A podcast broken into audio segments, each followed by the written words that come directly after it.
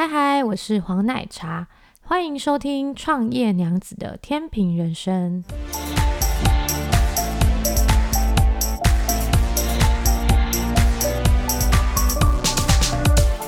嗨嗨，我是黄奶茶。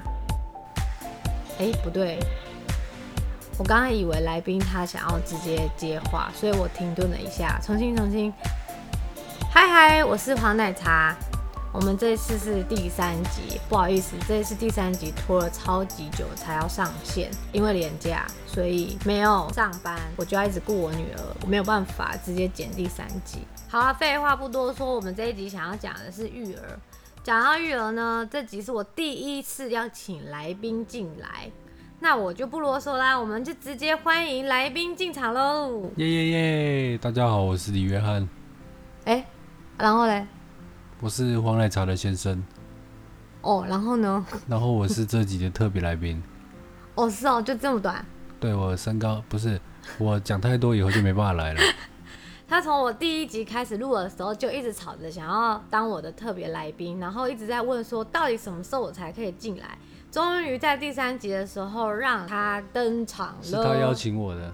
对啦，他 schedule 超难瞧的啦，我们就是因为要配合两个人的时间哦、喔，所以才会到现在还没上线啦。好了，不要啰嗦了，快点，你要讲什么？我们这集当然是要谈谈我们的女儿啊，我们到底要怎么教育我们的女儿？这是一个非常大的课题，对吗？会吗？对我来讲，我觉得是一个很大的课题啊。那都是你在主导的啊。哪有，我有都是我在主导。对啊，我做什么你都看不惯啊。不只是育儿，是任何事情我都看不惯。那今天在讲育儿啊，你讲别的干嘛？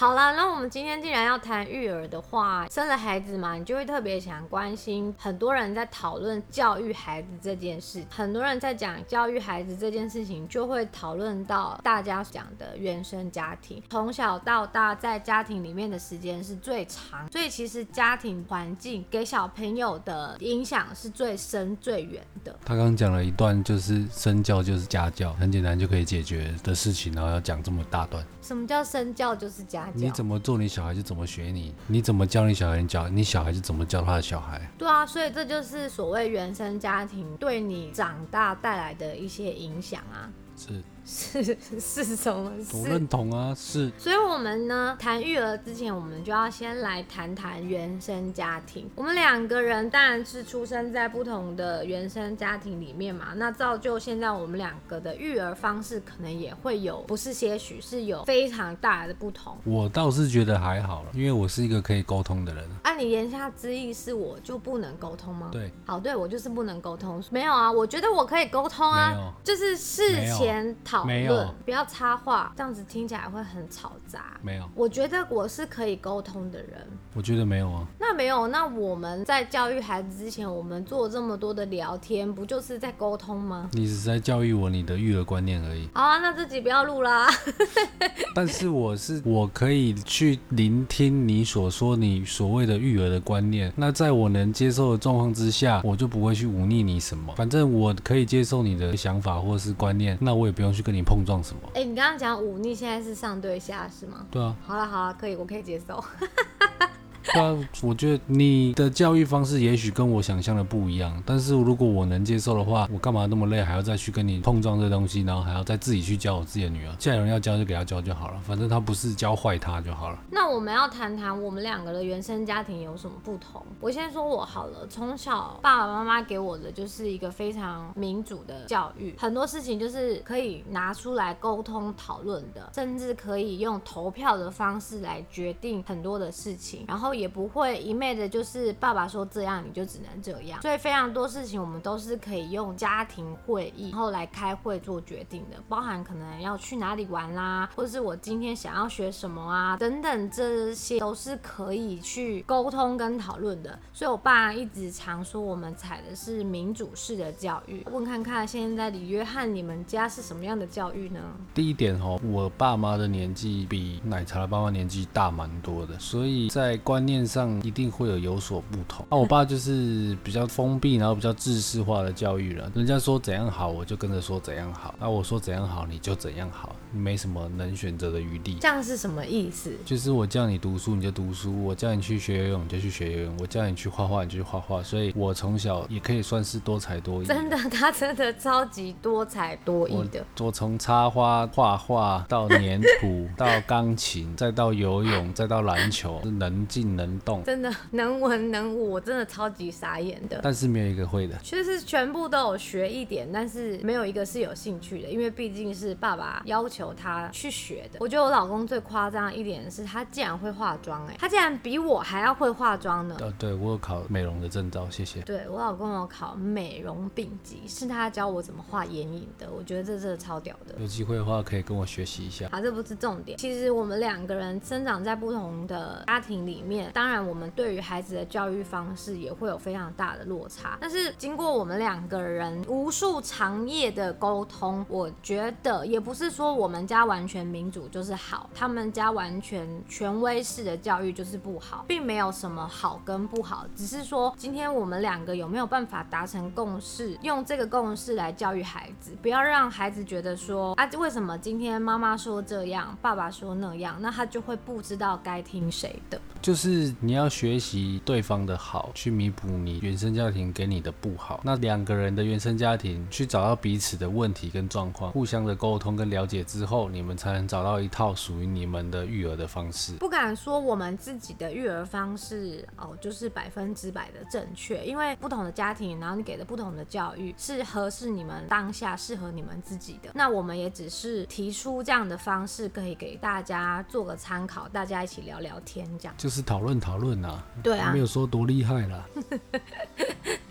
反正我跟我老公一直不断的在沟通的一件事情，就是从孩子在很小还不懂事、不会说话的时候，你就要让孩子知道要为自己的行为负责任。虽然这件事听起来非常荒谬，但是因为我自己本身有养狗，当我在跟我孩子对话的时候，我孩子现在才七个月，在他两三个月的时候，其实我就常常跟我女儿讲话，然后我老公就会在旁边说：“你讲那么多，他是听得懂哟。”但是我要讲的是，狗狗它不会讲话，你跟他讲。久了，他也会了解你的意思，用你的音调去感受到底讲的是叫他坐下呢，还是叫他握手呢？狗狗都有办法教育了，你怎么觉得一个大脑发育这么完整的人类，他会听不懂你的意思？但狗大部分都是为了吃的，那个就是一种奖励的方式啊。也就是说，你今天跟你孩子讲话的时候，你要跟他说，现在妈妈要帮你换布布喽，那你要乖乖哦，不能动来动去哦。那如果你顺利换完布布的时候，你是不是就要给他一个奖励？就跟他说，哇，你好棒哦，这样子就对了。我会给他一个爱的抱抱。可以，就是一种奖励的方式。我的意思就是说，你常常跟他说你现在做这个动作是在干嘛，久而久之，你的孩子就会习惯这些话语。他们只是差在没有办法做正确的语言表达而已，但是他们能理解、能感受你在跟他们对话，能感受你对到他的爱。也许他能听得懂，或者是能理解你在干嘛，但是个人认为，就算他听得懂，跟他他能理解。他也没有办法做出你想要的答案。没关系啊，我觉得教育就是要从非常非常非常小的时候开始，你要跟他说很多的事情，跟他说非常多的话，然后你要告诉他，今天你要为你自己非常多的行为负责任。然后我真的非常讨厌所谓的利益交换，在孩子还不懂事情的时候，你就一直跟他用利益交换的方式去教育，这个真的是会把小孩子宠坏。所谓的利益交换是什么？比如说他今天已经一岁了，但他还是。不会说话吧？然后呢，他必须要自己吃饭。那他自己吃饭这件事情，有非常多的爸爸妈妈就会跟他说：“来，你自己把饭饭吃完，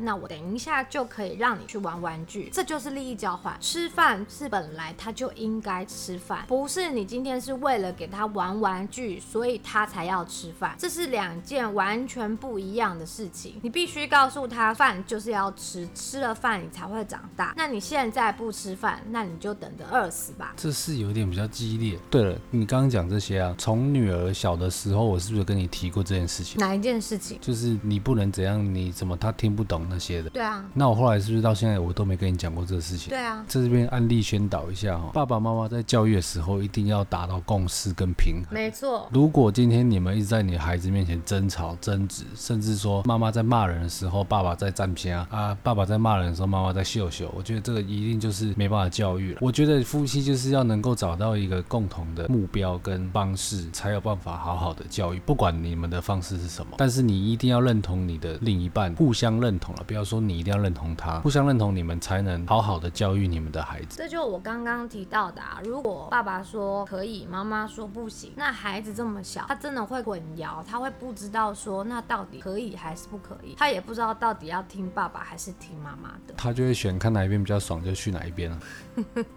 这就是一个非常错误的示范。就像现在好了，现在他七个月大，我们就开始在训练他自己拿奶瓶这件事情，他就会偷懒，不想要拿奶瓶。我的方法就是，就让你饿，你非常饿、非常饿的时候，你不得不自己拿奶瓶。像这样就是一种训练，你不可以因为他拿着奶瓶之后开始玩，然后不吃，所以你就把奶瓶抢回来，然后你自己喂他，这样他永远都学不会自己拿奶瓶。而且你要告诉他说要自己拿奶瓶自己喝，这样才是乖宝宝。你要常常不断的言语的一直鼓励他，告诉他这样是正确的。可能你训练的时间快的话，一个礼拜能完成；慢的话，可能要一个月、两个月时间才能完成。可是这总比他一辈子都不会自己拿奶瓶的好，是有点夸张啦。我的意思就是说，你总不能让他两岁、三岁的时候还是我们要喂着他吧？我是没有不认同这个观点了，但是我是比较好奇，说到底是谁规定说几个月以上就开始自己会拿奶瓶这件事情？不是几个月以上他要自己会拿奶瓶，是他的能力已经到了可以自己拿奶瓶的能力。你怎么有办法知道他能力到？他明明就已经可以拿着奶瓶喝奶了。没有啊，我只是好奇而已，我没有说这不对啊。我刚刚不是有先讲吗？所以他现在，因为你看每一个月他都会慢慢的一点一滴的进步。之前是他的手的抓力还不够，奶瓶连拿都拿不起来。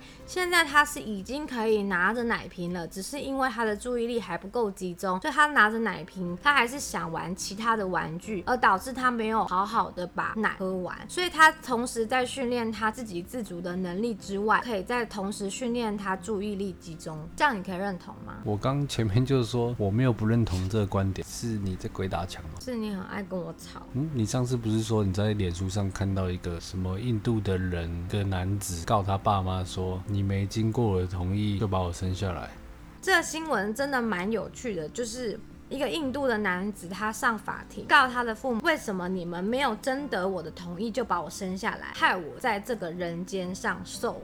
可是我要怎么征得他的同意？对啊，就是很有趣，是蛮值得去讨论这件事情。就是很多人不是都会叫你要不要生孩子传宗接代啊？哎，那你什么时候要生第二胎啊？生第三胎？为什么我一直没有办法再生第二胎这件事情？其实跟这有大的关系。在我爸爸妈妈那个年代，台湾基因卡吧，随便你只要努力，只要一点点的努力，你就一定可以成功。因为那时候是台湾经济起飞的时候。好啦，那到我们这个七零。年代的时候呢，你努力还不一定会成功，就是选择比努力还要重要。那下一代不就更惨了吗？他们又努力又选择，还不一定会成功。那你为什么要再让这么多的下一代生出来，让他们受苦？看到这个新闻是往这个方面思考这一件事情。我可能比较乐观一点了。今天小朋友真的要来，你也是挡不住了。儿孙自有儿孙福了，你也担心不到哪里去了。这是我觉得最消极的看法，我最讨厌这种想法，所以我才叫我老公。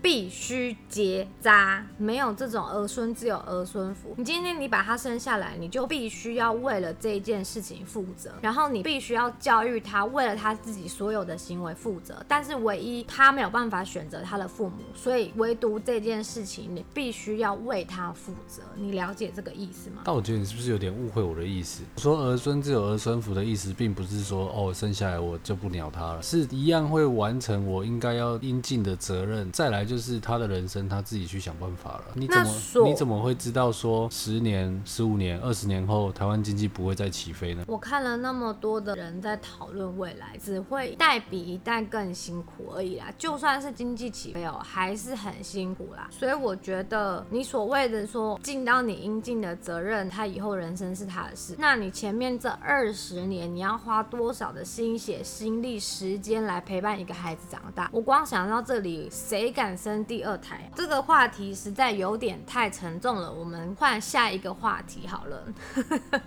我觉得是你太认真了。我觉得我就是，我们就是在聊天而已。我的优点就是每一件事情我都把它想得非常认真。换句话说，就是认真磨人。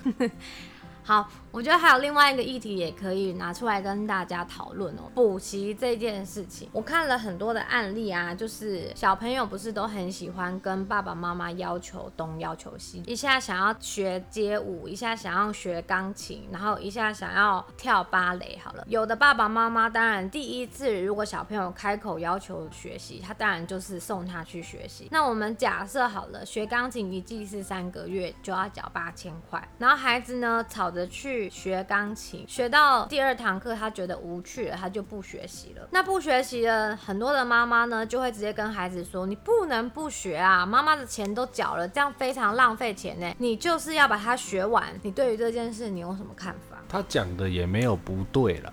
但是就是看你要怎么样给你孩子教育他的价值观，这价值观到底是建立在钱上面，还是建立在责任上面？所以啊，我就跟我老公讨论过这个话题。在孩子要学习之前，你就必须跟他说，今天是你自己开口说你要学这项才艺，你就要必须为你自己说出来的话负责任。那我们现在一起三个月，就是给你负责任的期间嘛，就是三个月。那你再怎么样差的状态下，你都要把这三个月学完，你才可以跟妈妈讲说，你真的不喜欢这项才艺，这才是为他自己的决定做负责。那如果他一个半月的时候跟你道歉说，妈妈对不起，我选错了，OK，我可以不要上了吗？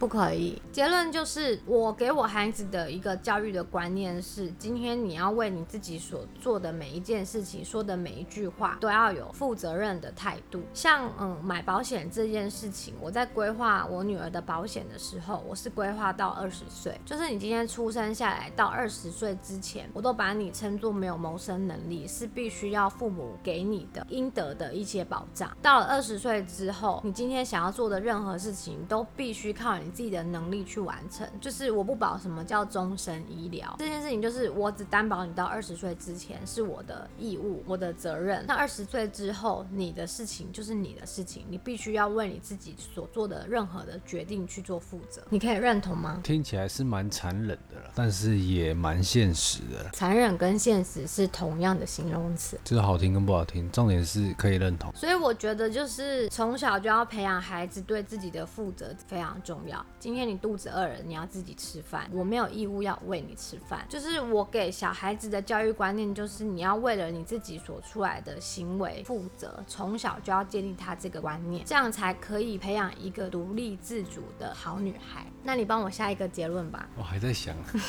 你突然要我下结论，我是不知道讲什么。总而言之，夫妻要能够找到你们都能认同的方式去教育这个孩子。要怎么去教育这个孩子？说真的，我们身边也很多朋友都是已经结婚，大家都有自己教育孩子的方式，没有了谁一定对一定错。那你可以多听听别人是怎么教育他的孩子，反观去看看自己是怎么教育自己的孩子，一定有别人比你好的地方，所以你可以多听多学习。大概、嗯、大概是这样，因为我们也是不断的一直在养育中学习，做任何事情都是这样嘛，边做。边学，大家都是第一次当父母。那我们今天的 podcast 就到这边结束喽，拜拜。